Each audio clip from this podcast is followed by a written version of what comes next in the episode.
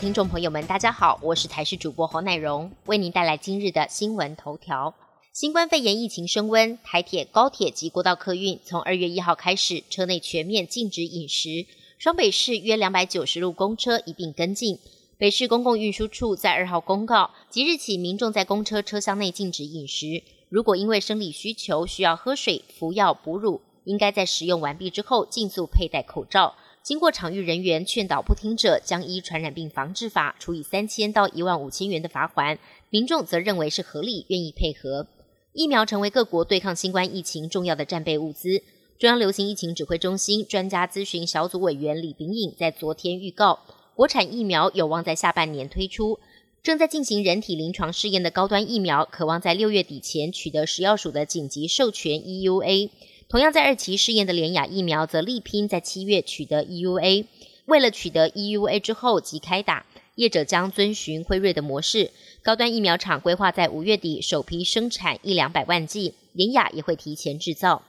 我国外交新突破，外交部在今天早上宣布，经过和盖亚纳外交部协商之后，双方达成协议，顺利在盖亚纳设立台湾办公室，而且在一月十一号就已经完成签署协议。外交部表示，设置在盖亚纳的台湾办公室已经在一月十五号展开运作，相关筹备作业也正在进行当中。外交部更指出，如果未来盖亚纳也决定在台湾设立同等地位的办公室，将会依照互惠原则来设立。外交部也表示，盖亚纳位在南美洲的东北部，矿产跟石油资源都非常丰富。全球新冠疫情拉警报，不过癌症仍然是人类健康一大杀手。世界卫生组织 WHO 公布了数据，乳癌超越肺癌，成为全球最常见的癌症。WHO 专家指出，肺癌仍然是过去二十年来全球最常见的癌症。不过，如今乳癌超前，排到首位。统计显示，肥胖妇女是乳癌的高风险族群。肥胖也提高所有癌症的发生率。由于人口增长以及平均寿命的提高，估计癌症人口将会持续增加。到二零四零年，每年新增癌症案例将会达到三千万。大陆将成为全球新冠疫苗的重要生产地。根据上海第一财经报道，俄罗斯跟英国药厂阿斯特捷利康的新冠疫苗部分将会在大陆生产。此外，去年底上海复星医药集团宣布跟德国生技公司 BioNTech 合作。独家引进辉瑞疫苗，即使大陆国产疫苗已经抢先一步上市，各国仍然积极进军大陆市场。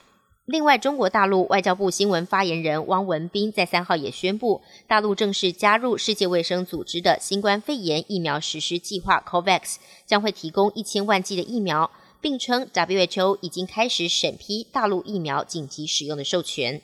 第七十八届金球奖入围名单正式揭晓。串流平台 Netflix 再次主宰了入围名单，总共获得四十二项的提名。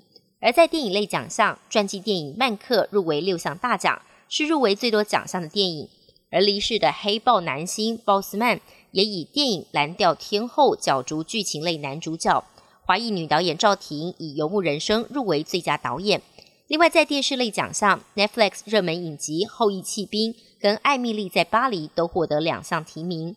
典礼将在二月二十八号举行，降落谁家引发全球影迷热烈讨论。